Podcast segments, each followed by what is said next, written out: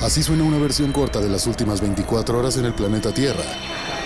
La conversación del mundo, aquí, en el Brief, con arroba el Che Arturo.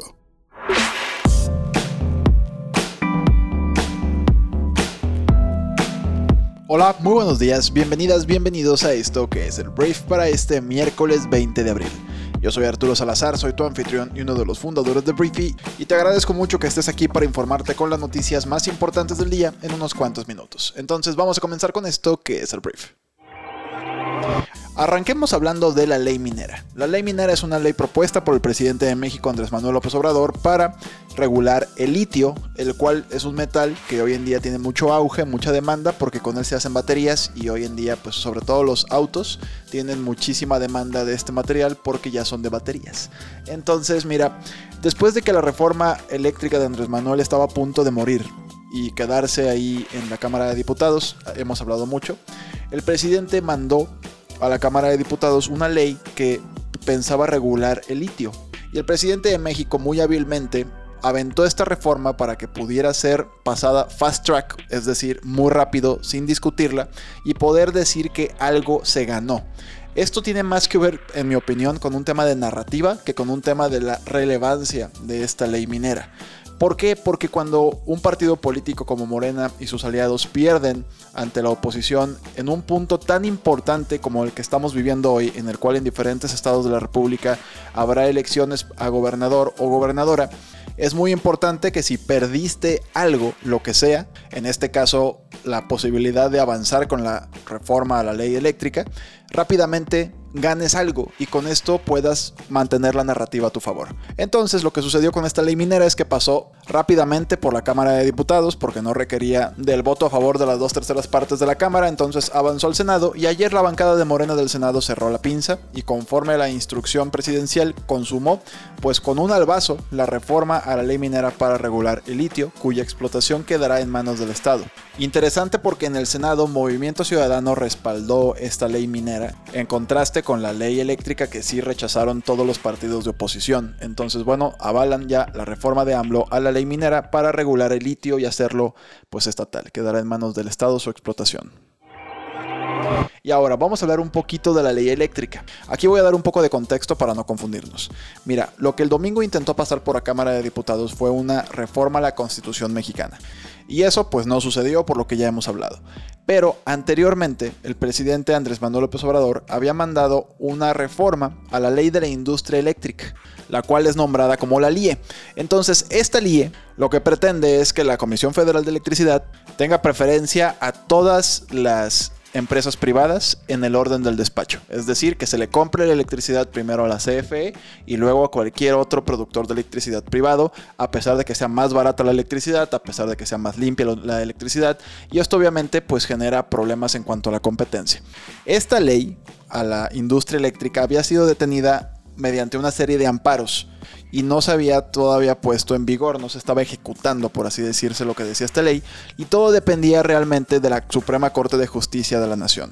Entonces, el día de ayer, después de una discusión, la Suprema Corte de Justicia de la Nación aprobó el acta de la sesión y pues ya mantuvo la constitucionalidad de la reforma, con lo cual esta ley a la industria eléctrica ya se va a empezar a aplicar.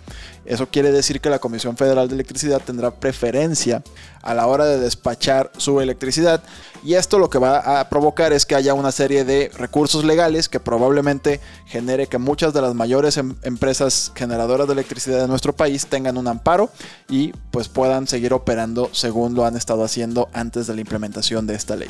¿Cuál es la diferencia con la reforma que se rechazó el domingo? Que la reforma que se rechazó este domingo tenía un cambio mucho más profundo y una obligatoriedad que incluso iba a provocar que los contratos, muchos de los contratos tuvieran que ser cancelados. Los contratos del Estado me refiero con estas empresas que invirtieron en México y que Andrés Manuel López Obrador ah, pues asumía o afirmaba que estaban llenos de actos de corrupción. Entonces es diferente. Si la ley se hubiera aprobado el domingo, los amparos no hubieran podido hacer nada por las empresas que pues les estaban cambiando simplemente las reglas. Esta ley a la industria eléctrica, al no ser un cambio a la constitución mexicana, lo que me explicaron es que sí habrá amparos y habrá pues amparos para siempre, ¿no? Lo cual es como una solución a medias y una victoria a medias para la administración de Andrés Manuel López Obrador. Entonces, después de todas las discusiones, la Corte, la Suprema Corte, deja sin cambios la votación de la ley eléctrica y pues mantiene la constitucionalidad de la misma. Hablemos de Emilio Lozoya, porque ayer el exdirector de Pemex aceptó pagar un monto de 2.695.000 pesos para librar la imputación que buscaba hacerle la Fiscalía General de la República por el delito de defraudación fiscal. Durante una audiencia realizada a la que Lozoya asistió de manera virtual, el exfuncionario acordó con la Secretaría de Hacienda y Crédito Público cubrir ese monto por daño salerario con el fin de detener un posible proceso penal. En la audiencia, la Fiscalía también aceptó el acuerdo, confirmaron a Animal Político autoridades del Poder Judicial de la Federación. Esto no le quita todas las culpas que ya trae Emilio Lozoya encima, solamente esto lo libra de una acusación más y de un proceso penal más. Entonces libró esta bala. Y ahora vamos a hablar de el exfutbolista y ahora gobernador de Morelos, Cuauhtémoc Blanco. Porque mira, a Cuauhtémoc Blanco aún no se le apaga un incendio que causaron unas fotos que se tomó con personas que presuntamente están o forman parte del crimen organizado cuando el gobernador de Morelos ahora está enfrentando una nueva crisis, y quizás menos evidente que la anterior, pero algo más grave por las consecuencias que plantea. Te platico. La Fiscalía Anticorrupción del Estado de Morelos ha solicitado permiso al Congreso local para procesar al mandatario por delitos de enriquecimiento ilícito, fraude procesal y ejercicio indebido. Controlada por la oposición, la Cámara podría acceder y complicar el futuro de Cuauhtémoc Blanco en el cargo. Entonces no tiene a Morena de su lado, pues a pesar de que me parece Cuauhtémoc Blanco es del PT,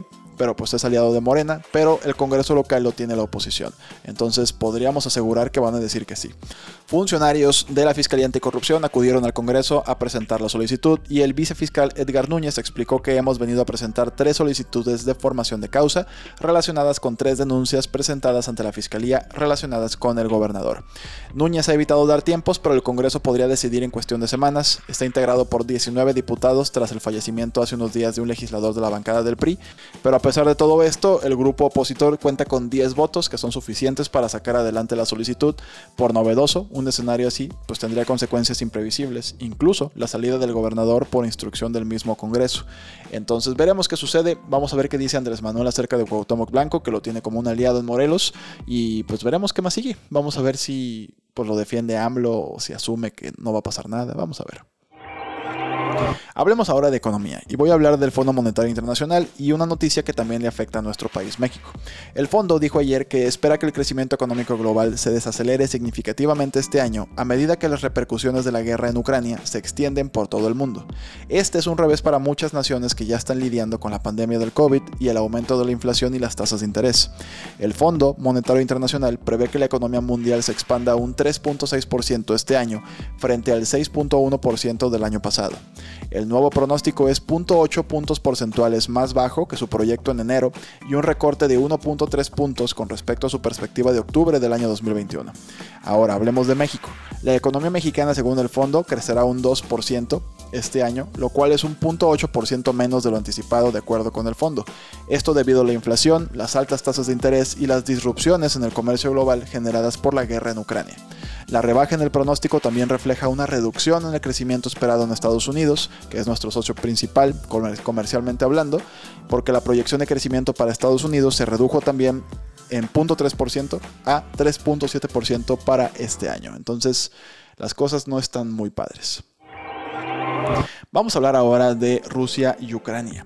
Quiero decirte que el día de ayer un oligarca ruso que se llama Oleg Tinkov, que de hecho fue sancionado por el Reino Unido por pues, formar parte de un grupo cercano a Vladimir Putin, entre comillas, lanzó este martes por medio de su cuenta en Instagram duras críticas a la invasión ordenada por Vladimir Putin en contra de Ucrania y aseguró que el 90% de los rusos está en contra de la guerra Esto se trata de los cuestionamientos más claros realizados por un multimillonario ruso en contra del conflicto. Como que todo el mundo le tiene mucho miedo a Putin o está a favor de Putin, entonces no dicen nada. Pero lo que dijo este hombre es que los empresarios intentan salvar lo que queda de sus activos. Por supuesto hay subnormales que dibujan la Z, que ha sido el símbolo de la operación militar especial, pero subnormales hay un 10% en cada país. El 90% de los rusos está en contra de la guerra, fue lo que escribió Tinkop, quien habitualmente reside en el extranjero. No veo ni un solo beneficio de esta guerra loca, gente inocente soldados están muriendo, agregó, y antes de pedir a Occidente que ayude a detener la masacre dándole a Mr. Putin una clara salida para salvar la cara. Por favor, sean más racionales y humanitarios. Si bien otros oligarcas rusos han expresado su rechazo a la invasión, pocos han sido tan explícitos. Entonces, vamos a ver qué sucede a partir de aquí. Te digo, normalmente yo quiero pensar que Oleg Tinkov no vive en Rusia actualmente, está en otro lado, porque la neta, pues qué pantalones de haberle dicho esto a Vladimir Putin, pues siendo Vladimir Putin quien es, ¿no? Ayer leí un artículo que literal se llamaba ¿Por qué Vladimir Putin va más allá de un villano de 007? Lo cual, pues ya estás fantaseando un poquito con lo que representa ese hombre y sobre todo el legado que está dejando. Hablando de las sanciones que le están imponiendo diferentes países del mundo a Rusia, ayer Estados Unidos y la Unión Europea pues lograron este martes un amplio consenso sobre la necesidad de aumentar la presión sobre Rusia, particularmente a través de nuevas sanciones. Asimismo, los países aliados también coincidieron en señalar la necesidad de aumentar el aislamiento internacional de Moscú, precisó el gobierno de Italia a través de un comunicado. El presidente de Estados Unidos Joe Biden, el secretario general de la OTAN Jens Stoltenberg y la presidenta de la Comisión Europea Ursula von der Leyen y otros nueve líderes mundiales se reunieron de forma telemática para hablar sobre la situación en Ucrania y se comprometieron a seguir proporcionando asistencia militar, económica y humanitaria a Kiev. Entonces, pues la presión internacional sigue aumentando. El tema es que Rusia tiene muchos aliados importantes como lo son China, por ejemplo, nada más con ese tienes para seguir pues suministrando, vendiendo, intercambiando. La economía no está aislada 100% mientras los chinos y también muchos países de Occidente sigan comprando, por ejemplo, energía de Rusia y muchas otras cosas. Pero bueno, por lo pronto la, Unión Europea perdón, y Estados Unidos piensan imponer nuevas sanciones. Veremos cuáles son. Hablemos de vacunas porque tengo noticias sobre Moderna, uno de los laboratorios que más rápido sacó una vacuna en contra del COVID-19, que ayer anunció el éxito inicial en su prueba de una vacuna para proteger contra múltiples variantes del coronavirus, con planes para lanzar un nuevo refuerzo para este otoño. La compañía estudió una vacuna bivalente que combina la vacuna original con una que apunta a la variante beta. Descubrieron que la vacuna no solo producía más anticuerpos contra las primeras variantes, sino también contra Delta y Omicron. En la próxima fase de sus estudios, Moderna planea crear una vacuna bivalente que protege especialmente en contra de Omicron y pues bueno, es la noticia sobre Moderna. Voy a hablar de negocios, voy a hablar de Netflix, aunque también Moderna era un negocio, pues, pero se me fue la onda, vaya. Este, vamos a hablar de Netflix porque mira, em, Netflix tiene malas noticias para todos sus fans y no tan fans porque la compañía ayer reportó pues la lucha y la dificultad para aumentar su número de suscriptores, que de hecho dio un giro drástico en el primer trimestre del año 2022. La compañía informó una pérdida de 200.000 suscriptores a nivel mundial en comparación con el cuarto trimestre y pronostica pérdidas aún mayores en el futuro. Netflix pronostica que podría perder hasta 2 millones de suscriptores en el segundo trimestre. Nuestro crecimiento de ingresos se ha desacelerado considerablemente, reconoció la compañía en una carta. El COVID nubló la imagen al aumentar significativamente nuestro conocimiento en 2020, lo que nos llevó a creer que la mayor parte de nuestra desaceleración en 2021 se debió al avance del COVID. Netflix terminó el trimestre con la nada despreciable cantidad de 222 millones de suscriptores, por lo que sigue siendo el streamer más grande, pero enfrenta una gran cantidad de desafíos. En enero anunció su primer aumento de suscripción mensual en dos años, hablando del precio, el informe de ganancias contiene las consecuencias. Perdieron 600 mil clientes en los Estados Unidos y Canadá y que esto fue en parte resultado de su cambio de precio y que sigue en línea con sus expectativas. Ellos estaban dispuestos a perder clientes con tal de subir su precio. Y aquí viene lo que nos podría afectar a todos porque yo creo que todos compartimos nuestra cuenta de Netflix con alguien más o muchos lo hacemos. El gigante indicó recientemente que va a apretar los tornillos a los clientes que comparten contraseñas e información de inicio de sesión ya que busca maximizar los ingresos de los usuarios que ya tiene. Netflix ahora estima que hasta 100 millones de hogares están usando el servicio a través de contraseñas compartidas y dijo que es más difícil aumentar la membresía en muchos mercados como resultado de la situación. Entonces podríamos esperar medidas más agresivas para que esto deje de suceder. No sé cómo le van a hacer, pero veremos qué proponen y cuánta gente pierden por eso. Hablemos de Johnny Depp y Amber Heard, que bueno, son dos actores que hoy en día tienen un juicio súper polémico en el cual se están difamando unos al otro. Y bueno, el actor Johnny Depp testificó el día de ayer en su juicio por difamación de 50 millones de dólares contra su ex esposa Amber Heard, que él dice nunca golpeó. La demanda es por un artículo de opinión que la señora Hart escribió para el Washington Post en el que se autodenominaba víctima de violencia doméstica. Él niega cualquier abuso y Hart ha vuelto a demandarlo con una contrademanda de 100 millones de dólares en contra de Depp. Y bueno, el juicio civil, seguido muy de cerca por los medios que se lleva a cabo en Virginia, ahora está en su segunda semana. El equipo de la señora Hart ha retratado al señor Depp como un socio o una pareja abusiva, propenso a las borracheras de drogas y alcohol, y el equipo de Johnny Depp ha presentado las denuncias de violencia doméstica de Hart como un engaño y una estrategia calculada para arruinar su reputación. Y esto va a seguir ahí, va a seguir ahí generando mucho ruido, la prensa va a seguir comiendo de esto y pues bueno, es lo que está sucediendo entre estas dos personas.